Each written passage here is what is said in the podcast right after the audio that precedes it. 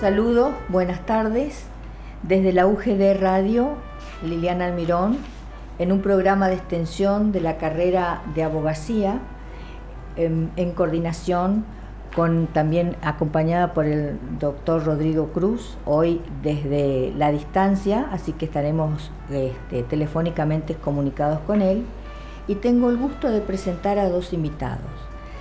A la directora de la Dirección General de Violencia de la eh, provincia de Misiones, la licenciada en Trabajo Social Carolina Caspari, y es la coordinadora general también de la línea 137, y al licenciado Ernesto Sebastián Moglia, psicólogo que ha sido acompañante terapéutico, ha estudiado mediación y está eh, psicólogo recibido en la Universidad de Córdoba, que trabaja también en la línea 137. El objetivo, Carolina, es que nos cuentes, nos relates cuál es la tarea, tu función en la línea 137 y desde cuándo estás. Bueno, buenas tardes. Primero, eh, gracias por la invitación, Liliana. Rodrigo te saluda acá a través de las distancias, de distancia, perdón. Buenas tardes. Eh, bueno, un largo recorrido en, en la 137. Eh, en realidad estuve a los inicios, cuando la línea 137 llega a la provincia de Misiones. justamente estuvimos de, aniversario el viernes pasado, el 15 de octubre del 2013. En realidad iniciamos mucho antes el recorrido porque tuvimos toda una previa capacitación con quien crea este programa Las Víctimas contra las Violencias, que es la doctora Valliberti. Bueno, una precursora en la temática mujer, tema violencias. Eh, tuvimos toda una capacitación previa, obviamente, eh, para poder traer este programa a la provincia de Misiones. Eh, bueno, y así, así en el, el 15 de octubre de 2013 se abre literalmente la puerta de la 137 y hasta el día de hoy no se volvió a cerrar. Yo tuve un periodo que, que me fui de la 137 eh, cuando el doctor Lisandro Benmaor asume como ministro de Desarrollo de la provincia.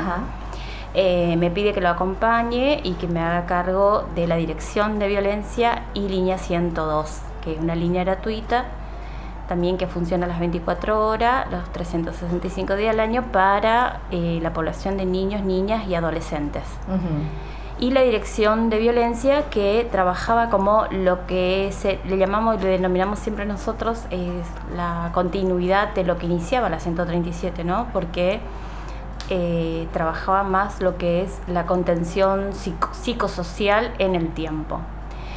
Eh, bueno, en esa gestión incorporamos también el asesoramiento jurídico, eh, brindamos una atención integral pero no trabajamos la emergencia como hace la línea 137. Es importante eso que decís de establecer estas diferencias, ¿sí? ¿No? De, lo, de la contención y de la emergencia que trabaja la, la, línea 137. sí. Bueno, en enero de este año eh, volví, eh, gracias en realidad por, por permitirme volver, siempre le doy la gracia al ministro Marcelo Pérez, que es el ministro de Gobierno. Sí eh, que me da la posibilidad de volver a la 137 a raíz de que en 2019, finalizando 2019, el ingeniero Carlos Rovira presenta en la Cámara un proyecto de ley que fue aprobado eh, con el objetivo de unificar a quienes veníamos trabajando en la temática de violencia. Como yo recién comentaba, anteriormente estaba y me fui un tiempo a la Dirección de Violencia en el Ministerio de Desarrollo y así como que veníamos trabajando la temática de violencia eh, en distintos lugares y entendíamos que era sumamente necesario eh, unificar ¿sí? criterio de trabajo, unificar espacio para que todas aquellas víctimas que se acerquen a buscar ayuda eh, encuentren esta ayuda en un solo espacio. Exactamente.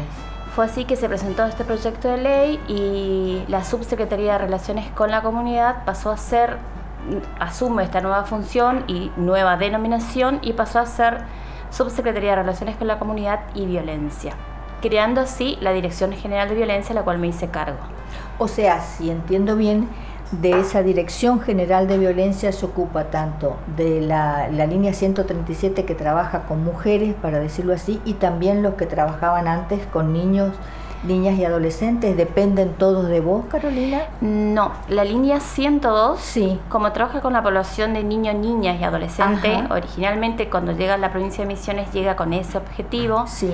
que después a raíz de las demandas y de toda la historia que tiene Misiones, obviamente que nos escapa de la realidad, con la cual formamos parte, que es una sociedad que está atravesada por la violencia. Así es. Eh, se crea la dirección de violencia, pero haciendo lo que era la atención en el tiempo, que era esta contención psicosocial, y bueno, que después le agregamos también el asesoramiento jurídico. Eh, para justamente separar y no confundir a la población en general que estaba, estaba entendiendo que la línea 102 era una línea de violencia y no es así porque originalmente y tratando de volver a la fuente que sea o siga cumpliendo con el rol de ser una línea para niño, niña y adolescente, que frente a cualquier situación de vulnerabilidad o frente a cualquier situación de, sí, de alguna vulneración de derecho pueda recurrir, o tal vez no, tal vez para una llamada de contención que tenga que ver con temática de niño, niña y adolescente, se separan estas dos líneas. Bien. Y esta línea 102 queda funcionando bajo la órbita de Dirección de Infancia Ministerio de Desarrollo de la provincia, que trabaja en infancia y tiene la competencia de actuar también, ¿no? Cuando hay situaciones de vulnerados de algún niño, alguna niña o algún adolescente. Ajá se separa y todo lo que tenga que ver con violencia en la provincia de Misiones viene a formar parte ahora de la Subsecretaría de Relaciones con la Comunidad y Violencia, que forma parte del Ministerio de Gobierno, dándole una política de seguridad más que nada a lo, toda la temática de violencia que me parece sumamente importante. Es así que bueno, surge la Dirección General de Violencia y como el programa eh, Las Víctimas contra la Violencia, línea 137, es un programa nacional, no puede conformarse en dirección, eh, se, por resolución me hicieron un cargo también de la, de la línea 137. Así que la 137 también forma parte de esta Dirección General de Violencia. Así se amplía, ¿no? Y por fin y finalmente eh, pudimos cumplir con este objetivo que tanto buscábamos, que es poder brindar una atención más integral a todas quienes vienen a buscar una respuesta que comienza con la línea de emergencia, que es la 137, aclarar que esta es una línea gratuita, sí. que es una línea de pedido de ayuda, no es una denuncia, porque esto también a veces crea confusión y creen que llamar a la 137 está realizando una denuncia, no, es un llamado de pedido de ayuda donde un grupo de interdisciplinario ¿sí? que atiende esa llamada, que tiene la escucha, una escucha con profesionales preparados, con perspectiva de género, capacitados con Eva Geberti, ni más ni menos. Ni más ni menos, sí. Eh, y después tenemos una brigada móvil, ¿sí? que si la situación de violencia está sucediendo en ese momento, la brigada móvil se desliza, se desplaza, va hacia el lugar del hecho, va hacia donde está la víctima los profesionales no trabajamos con los agresores en ese momento de emergencia, entonces trabajamos siempre de la mano del 911, ¿sí? para que trabajen con los agresores obviamente o con el agresor y nosotros como equipo de profesionales trabajamos con la víctima y en muchas de las ocasiones con víctimas colaterales que son los niños, las niñas y, o los adolescentes que se encuentran en la casa. Una tarea impresionante, ¿no es cierto? ¿Funcionan las 24 horas la línea? Los perdón, las 24 horas, los 365 días del año. ¿Cuántos profesionales trabajan, Carolina? Entre psicólogos, interdisciplinarios psicólogos, trabajadores sociales, abogados, ¿qué más? Me estoy olvidando de algo. Y con la incorporación ahora de la Dirección General, eh, que terminamos de, incorporar nuevos profesionales que venían trabajando también eh, en lo que era la contención en el tiempo, y somos prácticamente, Seba me va a ayudar, entre 60 profesionales, ¿no? Aproximadamente, sí. 60, muchísimos. Muchísimos profesionales. Em, bueno, eh, tendría que eh, agregar algunas cuestiones, pero eh, me gustaría interrumpir un poquito esto. Hable Seba, con, bueno, contanos Seba, Sebastián, ¿cuánto hace que estás y cómo ha sido tu tarea y en todo este tiempo que empezaste en la línea 137? Bueno, muchas gracias Lili. Eh, saludo a Rodrigo, no sé si está todavía. Buenas tardes. Eh, Yo estoy desde los inicios de la línea 137, Ah, allá bien. por el año 2013. 2013. Ah, Octubre del 2013. Fundador entonces. Sí, clásico, sí, es uno de los que estuvo el primer día con nosotros Muy bien, y así permanece. que Permanece, sí. Sí, eh, y bueno, primero que nada decir que para sostener este rol profesional sin duda hay que tener, además de una formación y capacitación particular, vocación. Sí. Porque mm, es una temática sumamente compleja que requiere una escucha muy particular. Sí. Y bueno, todos los días, cada vez que tengo una guardia es un desafío, porque si bien trabajamos con la víctima de violencia de género, esta víctima nunca se presenta de la misma forma, ¿no? Pensado como un cuadro, no sé, nosográfico por decir así, Sí.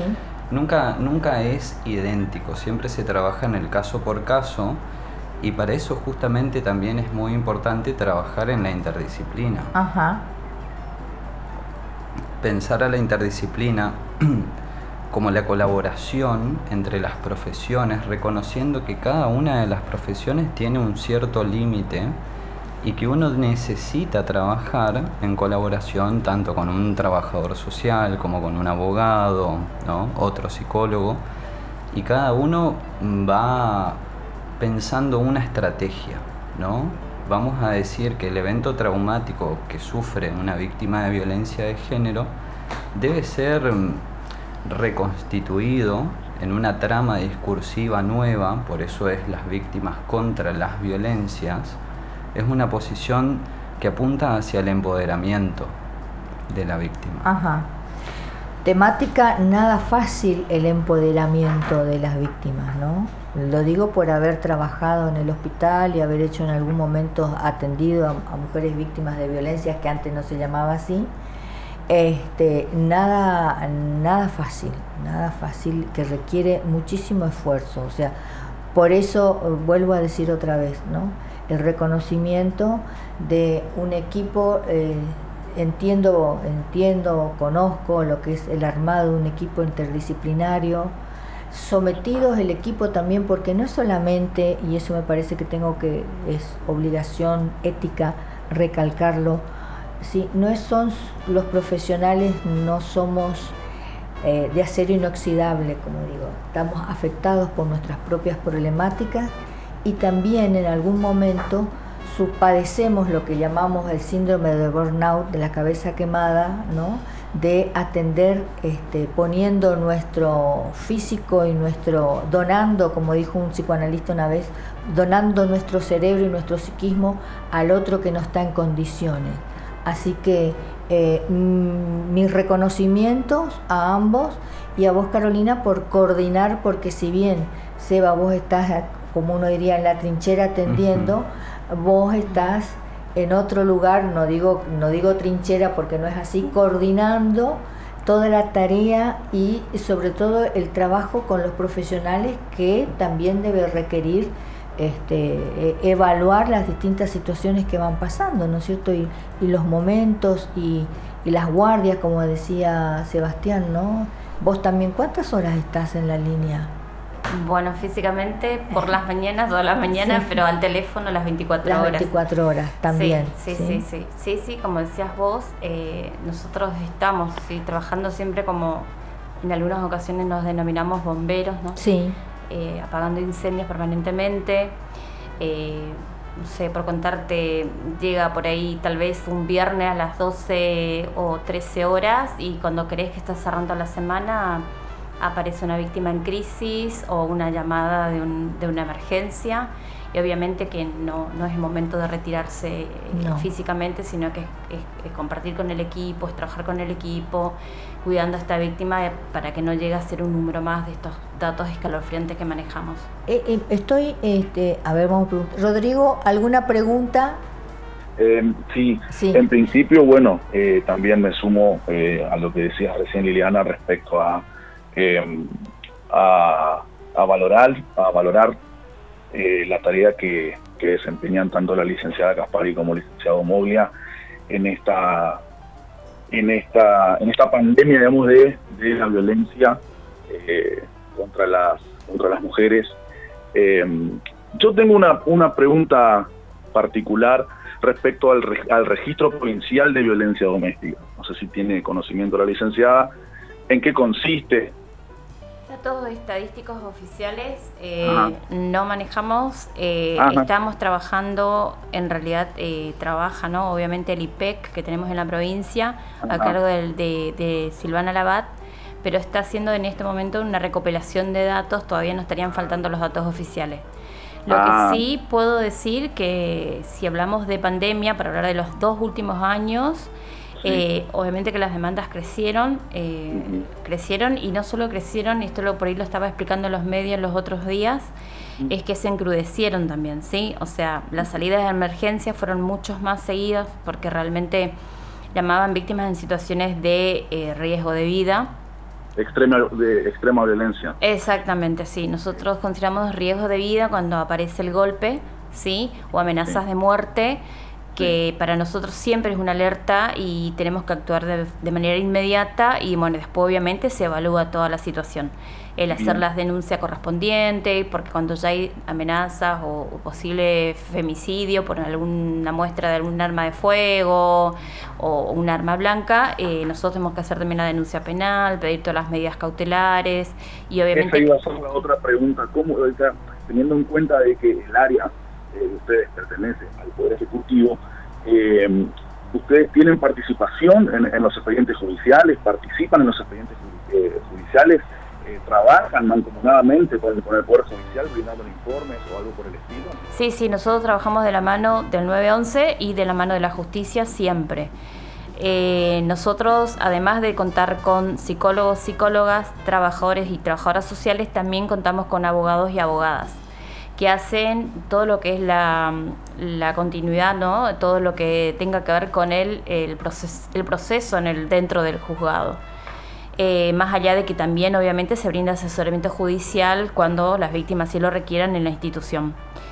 Eh, así que estamos en contacto permanente con ambos jueces. Hasta el año pasado teníamos un juez de violencia familiar y hoy tenemos dos, también a raíz de la creciente demanda eh, trabajamos de las manos de los jueces en muchas oportunidades, como recién contaba este caso, de un viernes tal vez a las 12, 13 horas y se nos presenta alguna víctima que corre riesgo de vida y el contacto es directo con el juez porque tenemos que sacar las medidas cautelares obviamente de manera inmediata. La verdad que venimos trabajando muy bien con los jueces de violencia, con los jueces de instrucción, con los jueces de, familia licenciada, disculpe, de toda la provincia o solo de Posadas y el, Gran Posadas? Nosotros, eh, como línea 137, una línea de emergencia, estamos en toda la provincia. Pero como sede tenemos Posadas, Oberá y El Dorado. Es decir, que aquellas personas víctimas de violencia que estén en la ciudad de Oberá se comunican al 137 y ya cuentan con la asistencia de ustedes. Con una brigada móvil, sí contamos con Oberá y El Dorado. Y obviamente que con otros puntos de la provincia nosotros trabajamos de manera mancomunada con las localidades y con las comisarías de las localidades. Así que nosotros, de los municipios, sí. Hacemos, eh, obviamente que una vez que la víctima llama y, y nosotros manejamos cuál es la situación de esa víctima, contactamos con las comisarías de la mujer o con las comisarías que existen en la localidad, con el juzgado de paz con quien fuere necesario para eh, activar todas las medidas que puedan proteger a esta víctima. Entre esas, eh, las, las solicitudes, porque ¿qué sucede? Eh, hay muchas mujeres que lastimosamente no saben qué hacer ante este, ante, ante este tipo de, de, situaciones. Por eso la verdad que también es muy probable la tarea de la parte jurídica de la, de la dirección respecto al asesoramiento de las víctimas ejemplo en la, este, en la posibilidad de requerirle a, su señoría eh, la, la, medida cautelar de, em, de no acercamiento. También ustedes trabajan en esa, este, digamos, con esa colaboración, con, con esa tarea. Eh, ¿Qué tal, Rodrigo? le, contesto yo, Sebastián. Sí, em, trabajamos básicamente haciéndole conocer sus derechos, ¿sí?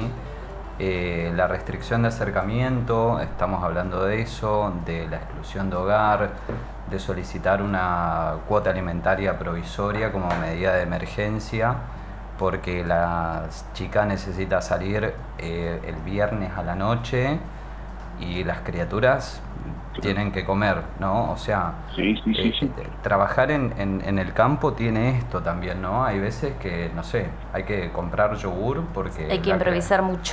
Totalmente, totalmente. Eh, hoy, por ejemplo, tenemos un caso de una víctima que fue brutalmente golpeada por su pareja, expareja, no sé cómo sería en este momento, pero bueno, ella recurre a la línea y nosotros tendríamos que trabajar de manera inmediata para ver si eh, a través del juez podemos eh, por lo menos eh, que esta víctima pueda buscar sus cosas esenciales para poder ir a trabajar. Porque obviamente en el momento de, salir de esa situación de sumamente, de suma emergencia, perdón, salen con lo opuesto. O sea, no llevan ni siquiera su, su, documento de identidad, esta chica no tenía ni siquiera su DNI, su teléfono, su ropa para ir a trabajar. Entonces eh, ahí son los momentos donde el programa tiene que trabajar, intervenir y obviamente de la mano de los jueces eh, para tratar de ayudar a esta víctima, primero que no corra, siga corriendo riesgo de vida, obviamente, protegiendo su vida en primer lugar. Y lo segundo, eh, tratar de agilizar estas cuestiones esenciales también para que esta víctima continúe con su vida. Una pregunta que también se la habíamos hecho, se la habíamos hecho al, al, juez, al doctor Jiménez. Eh, ¿Cómo vienen, digamos, em, como ustedes están, digamos, eh, en, el, en el contacto directo, ¿existe la violencia en el mundo adolescente? Sí. O sea, ¿reciben llamadas de víctimas adolescentes? Sí, sí, nosotros tenemos llamadas de todo tipo y de todas las edades. Eh, sí, sí, en el tema de, de, situaciones de violencia en el noviazgo existe muchísimo, mucho más de lo que nosotros creemos. Eh, nosotros también trabajamos, eh, veníamos haciéndolo en, desarrollo y ahora que formamos parte de esta dirección general, se habilita una dirección de prevención porque creemos que ahí es donde debemos trabajar fuertemente a través de la prevención. Nosotros sabemos que es el camino más largo, es el proceso más largo, decimos siempre, pero bueno, es el camino correcto. Y cuando vamos, por, por ahí hablo de esto porque cuando vamos a las escuelas, a las instituciones, ¿no? ya sea privadas, públicas, la demanda que hay en los adolescentes es tremenda. Eh, por ahí no tanto en, el momento de las charlas, las jornadas, eh, talleres, pero cuando finalizamos de, trabajar la temática, eh, las demandas de los grupos que, forman parte de ese momento de la jornada y nos tienen seguramente más de una hora con preguntas, con, con dudas. es una población a la cual hay que prestarle mucha atención, ¿sí? Eh, que sí, no escapan. O sea, cuando nosotros hablamos de una sociedad eh, patriarcal, machista, eh, y cuando hablamos de que nos atraviesa todo, estamos hablando también de los adolescentes. Justamente también ahí, Caro, está el hecho de, la prevención, Rodrigo. Porque si nosotros pensamos... Esa era, mi última pregunta. ¿Cuál, es en, materia de prevención desde la, desde la dirección? Nosotros eh, permanentemente estamos eh, saliendo a la comunidad. Eh, obviamente que también estos espacios como están brindando ustedes hoy, por ejemplo, las radios, todos los medios de comunicación, las redes, etcétera, sirven. Nosotros estamos siempre comunicando el trabajo que venimos realizando y tenemos muchos pedidos de escuelas privadas, públicas, de todos los niveles. Tenemos el nivel primario, secundario y también y hemos estuvimos, perdón, hemos estado en, universidades estatales, privadas, eh, dando este tipo de charla que tiene que ver con la prevención, ¿sí? Donde se trabajan según si tenemos unas, dos, tres jornadas, eh, arrancamos siempre hablando de lo que es la violencia en general, las modalidades, los tipos, las leyes que existen, los protocolos de intervención en el momento de, los tratados internacionales, los, tratados internacionales que son tan poco conocidos como el de la CEDAW o la, o la Convención de Belén do Pará, tan, tan rica en, en, la protección, digamos, hacia las mujeres y la responsabilidad de los estados eh, en, en la obligación que tienen de regular en esta materia, sobre todo de la prevención. Sí, sí, totalmente. Inclusive también en algunas oportunidades nos ha tocado hablar sobre, eh, sobre lo que es la ESI, que en algunas escuelas todavía no ha llegado como tendría que estar llegando. Sí, es increíble eso. ¿eh? Sí, realmente es, es una situación, una ley que hace 15 años que está implementada, pero no se está llevando a cabo, o por lo menos como se tendría que estar llevando a cabo. Mucho prejuicio hay con eso, Carolina, vos lo sabrás, mucho, muchísimo prejuicio. Sí, sí, sí, nos ha tocado en escuelas que tuvimos que hacer una reunión previa para pedir autorización a los padres, en realidad para explicar a los padres en qué consistía nuestro taller, decir lo que es una ley a la cual los niños, los adolescentes tienen derecho de conocer, saber sobre estas cuestiones. Pero bueno, son paso a paso, digamos. Pero sí trabajamos mucho desde, desde el área de la prevención. Eh, empezamos con temas generales, como dije recién, todo lo, todo lo que tenga que ver con leyes. Tratamos de siempre implementar esto, ¿no? Que la sociedad o ellos que son parte de la sociedad son sujetos de derechos y bueno, que tienen derecho a acceder a todo lo que tenga que ver con la información, el cuidarse, ¿sí? las leyes que los protege. Y bueno, y después si continuamos las jornadas, si las jornadas se tienen dos, tres encuentros, vamos trabajando temas específicos que por ahí la misma comunidad nos, nos demanda. Una, la, última pregunta este, para la licenciada o para el licenciado Mulia. Eh, ¿Les ha tocado el caso de que en algunas de estas, de estas charlas que ustedes brindan, estas capacitaciones que vienen en los colegios, eh, algún niño, niño o adolescente que les haya, que se haya acercado y les haya comentado que su mamá eh, sufría o, que tiene una tía que saben que eh, o un pariente que sabe que es víctima de violencia. Sí, muchísimas de las veces. Sin duda, Rodrigo. Son demandas muy frecuentes. Y de abuso sexual también. También son demandas muy frecuentes, muy, muy frecuentes, mucho más de lo que nosotros pensamos o tenemos en el imaginario. Eh, realmente cuando cuando vas y te encontrás con esta población y trabajás con esta población y lográs eh, por ahí romper ese hielo eh, con la, por la temática que llevamos, eh, nosotros siempre decimos que cuando vamos a trabajar o vamos a hablar sobre este tema, también tenemos este lado, ¿no? Por ahí al inicio la resistencia, el no querer escuchar, porque no estamos muy acostumbrados como sociedad a hablar de la temática violencia, de hablar de la temática abuso sexual, de hablar de la temática embarazo adolescente no deseado, hablar de la temática de suicidio. Son temáticas muy fuertes a la cual la población todavía le está haciendo un costado, ¿no? Eh, sabemos que vamos a trabajar temáticas muy sensibles, muy fuertes y lo peor y más triste que son situaciones que pasan frecuentemente en toda la sociedad y en todas las familias, de todos los estratos sociales. No queda ningún estrato fuera de estas temáticas. Totalmente de acuerdo con lo que decís, ¿no? no es, hay una fantasía, para decirlo así, en el imaginario popular que todo esto que has descrito, violencia, abuso sexual, intento de suicidio, este, ocurre en las clases marginales y no es así. No, no. no es así. No, no, estamos atravesados todos. Cuando decimos atravesados, estamos atravesados. Sí, sí, sí, tal cual. Es una sociedad que tiene particularmente esta cuestión de la violencia en general, parece. Claro, eh, a mí me gustaría agregar algo con respecto a esto de la prevención y, y los eventos de emergencia que pueden llegar a suceder en ese momento. Eso ocurre porque el, discurso desde el que uno va a, dar la charla intenta justamente conmover la cosmovisión o la idiosincrasia del público que está recibiendo esa charla para desnaturalizar la violencia. Y ahí muchas veces en situ sucede em, como un, un, insight o un darse cuenta o ser consciente de lo que uno está atravesando, ¿no? Es como, ah, pará. Eh, Esto es así, ¿no es? Sí. Claro, había sido que puedo hacer cosas, había sido que está mal que me toquen así. Así es. Eh, el, problema del, patriarcado eh, es que muchas veces sus violencias están invisibilizadas. O naturalizadas. Claro, ya sea en micromachismos, desde un chiste hasta un, hasta un acto de agresión sexual, ¿no? También, sí. Eh, es un poco la idea de la prevención conmover al otro para que, bueno, emerja una situación que ahí es cuando nosotros abordamos, contenemos, asistimos, porque hay que aguantar ese ¿Qué te parece? Sí, seguro. Sí, sí, em, nos tocó particularmente hace muy poco, eh, viajamos a la ciudad del Dorado, estamos trabajando con la Asociación de las Escuelas Técnicas, con AMET, que nos pidió justamente todo lo que tenga que ver con la sensibilización y la visibilización de la temática en las escuelas. Y llegamos al Dorado y nos encontramos con docentes totalmente desbordados porque se había suicidado un alumno de primer año la noche anterior. Por favor. Así que llegamos en un momento crudo, eh, tarde, obviamente para ese adolescente que ya se había quitado su vida. Y bueno, así arrancó nuestra primera primer reunión.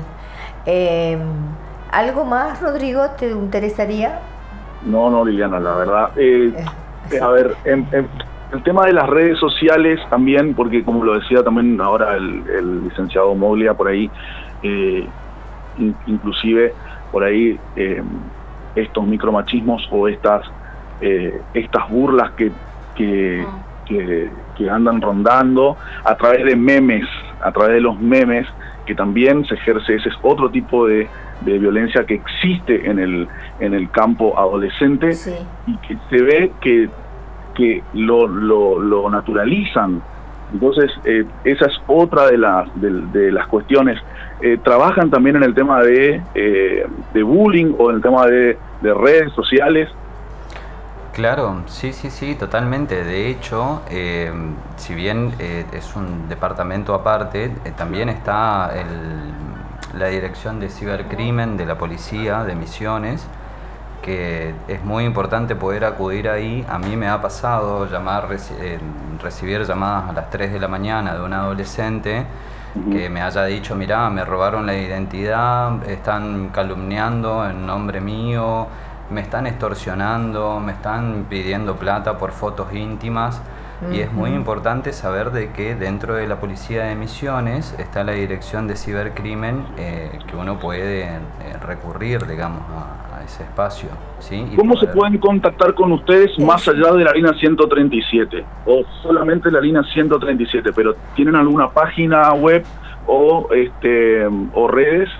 Ahora les vamos a pedir todos que nos dejen acá las líneas. Rodrigo está, bueno, estaba pensando exactamente lo mismo en hacer una difusión este, desde nuestras cátedras con respecto a, a, que nos manden las líneas, los lugares. Y desde ya, Liliana, eh, invitarlos a la cátedra de, de, psicología jurídica, aunque sea una, una charla virtual. Por supuesto, sí. Zoom. Sí, tal eh, cual, sí, tenemos que organizar eso, sí. Nos encantaría, nos sí, encantaría, claro que nos encanta poder Porque es una forma de, este, de que se vea este trabajo. No, estaba escuchando atentamente el trabajo interdisciplinario por un lado, pero todo lo que abarca Carolina. O sea, vos estuviste hablando de atención, coordinación, no coordinación interna del grupo, proyecto de cómo van a trabajar, coordinación con la policía, presupuesto, ¿sí? Cuando estoy hablando de presupuesto es dinero para, ¿sí? Pagar los profesionales, que lo hace el Estado, para el traslado, para la movilidad, para las horas extras si los hay, para las guardias, este, para trasladarse a distintos lugares para hacer estos cursos o asesoramientos de prevención. Y sé que me estoy quedando no solamente, ah, me olvidaba el asesoramiento a las personas, la ubicación en algunos lugares, la atención, conseguir seguramente algún Em, pensión o, no sé si llamarlo pensión, ayuda, programas, insertar a las mujeres en esos programas, ver dónde alojar a los niños y las mujeres si son excluidas del hogar, ropa, comida, eh, pasaje, ¿por qué no? O sea, que menciono todo esto porque no es solamente asistencia, esa asistencia cubre o encubre todo esto. Yo diría cuando dice asistencia, bueno, se, no, no, se dice todo esto. Y es todo eso y me estoy, seguramente me estoy olvidando de algo. Porque seguramente más de una vez ustedes dos habrán tenido que abrir, abrir su billetera, sí. Para comprar algo a, a, los chicos o a la señora o pasaje o comida o lo que sea o ropa. Eh, así que eso yo lo sé, pero no, no, no es que sepa de efectivamente de ustedes, pero los que trabajamos en estos lugares de abordaje de estas situaciones sabemos que más de una vez, me reconozco, hemos tenido que este, abrir nuestras billeteras para ayudar y bueno, sabemos que esto es así. Sí, es así. Ahí cuando hablaba hoy de la improvisación, hablaba también de estas cuestiones, ¿no? De que mucho, mucho se improvisa eh, víctimas que salen con los puestos, eh, víctimas que llegan tal vez del interior y o salen temprano de sus casas y, tienen niños, niñas y bueno, y son las 8 de la mañana y tienen hambre, entonces hay que improvisar algún desayuno. Eh, bebés que por ahí no tienen el pañal para y necesitan ser cambiados. leche, sí. para que puedan tomar la leche mientras están esperando ser llevados a, algún, a algún juzgado. Eh, obviamente el tema de la vestimenta. También. Eh, nosotros contamos eh, a través de la Subsecretaría de Relaciones con la Comunidad, contamos con un refugio actualmente funcionando, donde si la víctima no tiene redes, ¿sí? si no tiene tal vez algún nexo familiar o algún nexo, un nexo extrafamiliar que tiene que ver con alguna amistad o algo así, nosotros, y si ella está en riesgo de vida, obviamente recurrimos a este refugio. Una vez que llega al refugio tiene la atención integral que necesita el refugio, que tiene que ver con, la vestimenta, que tiene que ver con la alimentación, ¿sí? un refugio que está pensado en contener justamente a víctimas. Eh, no, no es una tarea fácil. No, para nada. Es una tarea que nos lleva más allá de nuestra preparación continua y que somos un equipo preparado para estar ahí. Eh, muchas de las veces tenemos que improvisar varias cosas. Eh, cada situación, como decía Seba hoy, cada situación, cada historia es muy particular y de cada situación de violencia hay una arista de situaciones detrás que tenemos que analizar, trabajar. A veces nos lleva una mañana un solo caso, ¿no, Seba? y estamos trabajando todas las disciplinas. Sí, me imagino. Todas las disciplinas ahí, tratando de ver cómo eh, ayudamos a estas personas que realmente llegan en situación de mucha, mucha vulnerabilidad. Eh, contarles también que con esta dirección general, más allá de la emergencia que es la 137, que continúa trabajando con nosotros, eh, vamos a estar trabajando esto de la contención en el tiempo, que tiene que ver un poco, eh, Lili, lo que decías vos, que es la contención psicológica, ¿sí? Eh, con un psicólogo o psicóloga, y no solo tal vez con la víctima, sino también con las víctimas colaterales, que también tenemos que tenerlos muy presentes.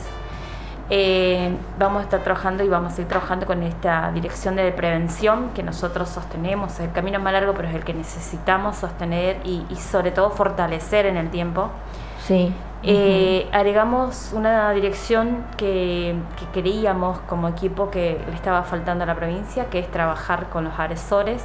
Así que se creó la dirección de tratamiento de conductas violentas. Tal cual, es cierto eso, porque siempre, históricamente, no digo en general, mundialmente, para decirlo así, este, el trabajo con los agresores es lo que ha quedado como por fuera de, eh, de este tipo de atención. Y es muy importante porque si no tienen reincidencia, gente detenida, homicidio, cárceles, eh, cárceles, cárceles desbordadas, y este y es bueno en la emergencia está es muy interesante y muy bueno esto de pensar en el trabajo con agresores. Hay bastante material, diría así, nuevo sobre el trabajo grupal con agresores, ¿sí? Sí, sí. Es muy interesante, pero hay que eh, tener fortaleza de ánimo para estar ahí. Vuelvo a, sí, una cosa es la, las, las víctimas, pero trabajar este, con el, la, voy a decirlo como psicóloga, la psicopatología dura de los agresores, este, hay que estar muy bien informado y hay que tener templanza. Eso lo quiero recalcar. O sea que a ustedes y a los que están trabajando, seguramente vos te toca, se va a trabajar con los agresores o no todavía? No todavía, ah. me estoy formando. De hecho, estuve haciendo unas capacitaciones con un equipo que se llama RETEM.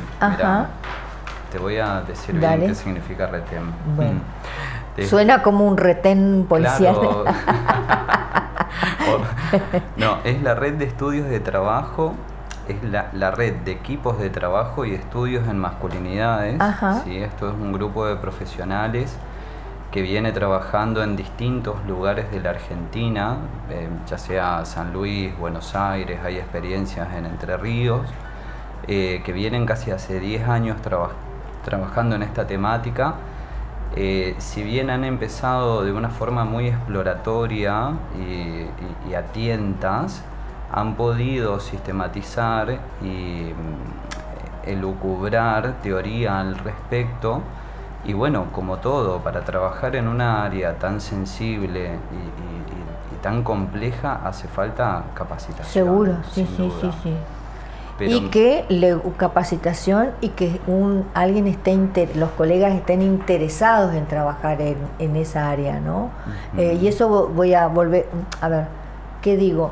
No por ser psicólogos o trabajadores sociales, estamos en el ámbito de la salud, para decirlo, la salud pública en este sentido, todos nos gusta o no nos gusta determinada área, ¿sí? O sea, me pongo a mí como ejemplo, con niños no trabajo, ¿no? Elegí no trabajar porque, bueno, me siento más cómoda con los adultos, ¿no? Bueno, y así diría, iría diciendo cuál es, ha quedado mi área de circunscripción de, de tareas. Bueno, por suerte hay otros colegas que trabajan con el tema de la violencia como ustedes, los que trabajan con patologías adictivas, los que trabajan con la, psicosis, los que trabajan, digamos, ¿no? Como la especialización, un poco para desmistificar esto que los psicólogos hacemos, podemos hacer todo. No, nos, nos especializamos en determinadas áreas que este, también son, algunas son duras, como las de ustedes. Totalmente, y lo que tiene trabajar también con hombres que ejercen violencia eh, por razones de género, así eh, se los está llamando, tiene que ver sobre el hecho, sobre todo, en que apunta a que también es una forma de proteger a la mujer. ¿sí? Primero que nada, habría que pensar que este dispositivo no se podría eh, instalar en algún lugar donde anteriormente eh, no se haya trabajado en el empoderamiento de la víctima de violencia de género. En primera instancia está pensado como un espacio para que el hombre desaprenda los vínculos y el ejercicio de la violencia para conseguir cosas. ¿sí? Eso por un lado pero también está pensado como un organismo de contralor y que está en permanente comunicación con los otros organismos, entiéndase 137 por ejemplo, porque eh, una de las condiciones para que la persona se inserte en los dispositivos grupales, se llaman grupos psicosocioeducativos, una de las condiciones para que permanezca es el cese completo de la violencia. Una vez logrado eso, ahí sí podemos empezar a trabajar sobre cómo va a ser esto de desaprender el ejercicio de la violencia. Que no es un tema eh, menor. Porque hay, eh, a ver, yo voy a repetir lo que he vivido cuando trabajaba en el, en el hospital público. Eh, hay toda una historia de aprendizaje de la, de la, violencia. O sea, son conductas aprendidas, eh, diría en temas generales, sin entrar en, la, en, las particularidades de cada situación. Cuando uno escucha a las víctimas de la violencia es mujeres que han vivido en hogares que tenían esa característica, varones que vivieron en hogares que tenían esa característica, no se dan cuenta cuando transmiten a sus hijos esa característica de la violencia, eh, se sorprenden cuando uno les señala, pero si está haciendo lo mismo y se sorprenden, ¿no? Y entonces cuando uno investiga, bueno, aparece el alcoholismo, mm. la drogadicción, las conductas de violencia, los consumos, las historias de abuso eh, sexual, este, bueno, incestuosa o no incestuosa, ¿no? Aparece esta historia dura. Em, Sin duda que, es una temática eh, tan compleja, digamos, como, la sumamente compleja, de género y que no, no, no, lo vamos a acabar no, en, no, no, una entrevista. No, por supuesto, eh, no, esto queda para el pendiente. Pero te quería preguntar algo, a, les quería preguntar algo a ambos. Eh, el tema de, vos decías Carolina, recrudecimiento en estos dos años de pandemia. Vos tenés historia en, el en este tipo de trabajo, digamos historia y trayectoria. Eh, ha ido aumentando aparte del, de este momento de la pandemia, vos notás hace de 10 años hacia atrás, vamos a poner un, a la fecha, ¿cuál pensás que es la causa, la razón, las, mira yo, las razones, la causa, cómo nos salen los lapsus, como si hubiera una sola, ¿viste? Tenemos ese discurso disociado por ahí. Las razones para que aparezca eh, esta violencia cada vez más o se denuncia más o, o, o, hay una cuestión que se repite de una manera eh, que va abarcando cada vez más, va ocupando cada vez más espacio. Para mí eh, me diste la respuesta, porque todo tiene que ver con todo, ¿no? Sí. Tiene que ver con que obviamente que hace eh, desde 2013 a 2021, hablando específicamente de la 137, eh, tiene que ver con el hecho que hay una herramienta específica del Estado, ¿sí? que trabaja también obviamente desde el lado de la prevención, entonces hay como mayor visibilidad, no digo que somos los únicos que trabajamos, y visibilizamos, pero bueno, hay como una herramienta concreta, digamos, que a la víctima le da como más confianza hoy tal vez de ver, de, de hablar, de pedir ayuda. Eh, hay todo un trabajo de prevención fuerte que se viene realizando, entonces como que las situaciones de violencia, eh, o se habla más de las situaciones de violencia, se habla, hoy está creo que dentro de las políticas públicas, dentro, dentro de la sociedad, por ahí un poco más fuerte, menos fuerte, pero está, se está hablando. Entonces, obviamente que eh, las mujeres empiezan a ver, ah, esto no, no, era así. No era así. O el niño, la niña o la adolescente, ah, no está bueno que mi mamá o mi papá me dé el correctivo, famoso correctivo, que no puedo escucharlo, pero bueno, usan estos términos, ah, inclusive usan otros términos peores.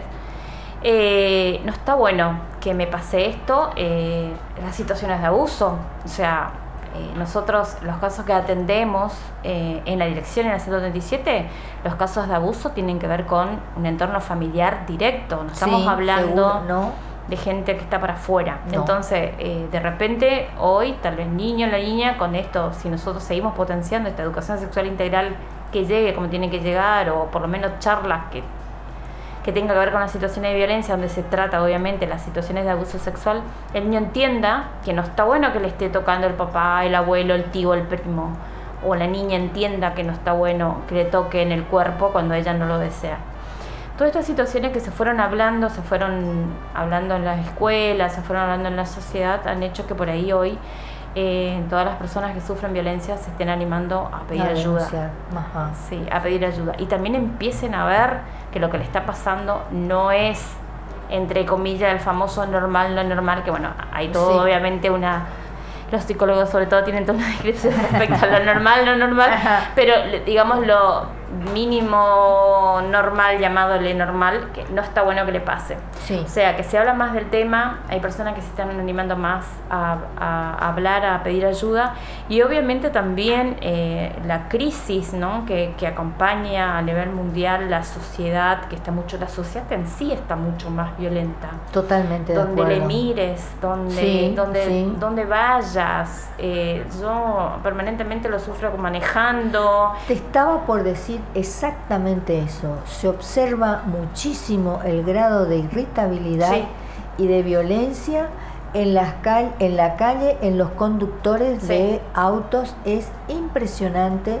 y la gente que muere en las rutas, hoy me decía un taxista que hubo este fin de semana cuatro muertos. Sí, sí, es impresionante. Es impresionante. Impresionante la hostilidad de, violencia, que, hay.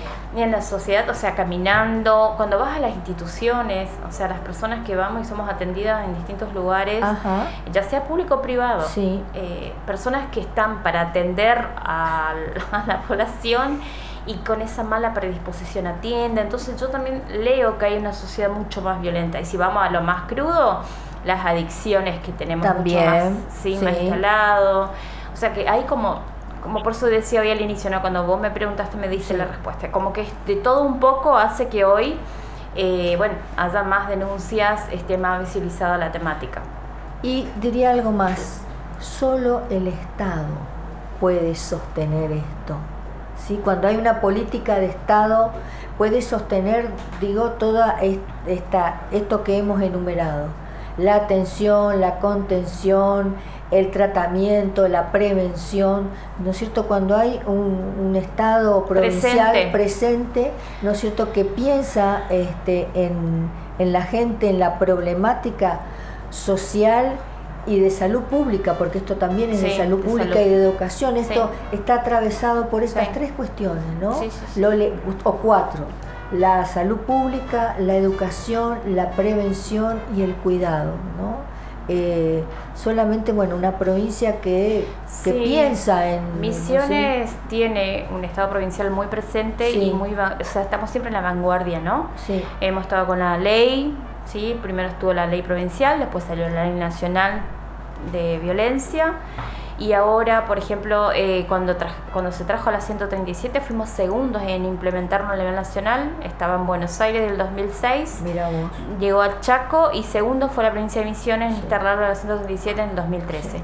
Y ahora creando la Dirección General también de Violencia, eh, dándole una mirada mucho más amplia, tratando de realmente brindar esta atención integral, eh, que decíamos al inicio, también habla de que hay un Estado presente eh, que se involucra y que eh, realmente quiere estar y acompañar a, esta temática que realmente hace estragos. Exactamente.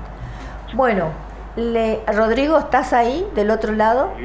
Bueno, ¿alguna pregunta porque vamos a ir cerrando? No, no. ¿No? Nada, desde ya más que agradecido y vuelvo a a pedir disculpas por no poder estar presente, pero... No, ya eh, vamos a poder este, convocarlos otra vez y vas a estar presente, no te preocupes, porque hay mucho, mucho para hablar. ¿Sí? Sí, sí, sí, sí, Bueno, Carolina, Sebastián, muchísimas gracias por su predisposición hace casi una hora que estamos hablando y no nos hemos dado cuenta. Eso habla de, de bueno, de que es, de la vocación de, que José va. Sí, sí, sí, de la, cierto, de la vocación de, de, de informar, de saber, de conocer y de difundir. Les agradezco muchísimo. No, por favor, gracias a vos Lili, gracias Rodrigo, la verdad que estas cuestiones de, de, poder participar en estos lugares, en estos espacios públicos y que llegue a la comunidad es lo que más buscamos. Así es. Bueno, un fuerte abrazo. Gracias, muchas gracias. Hasta la próxima. Hasta la próxima. Listo. Chau. Rodrigo, nos vemos. Chao, chao.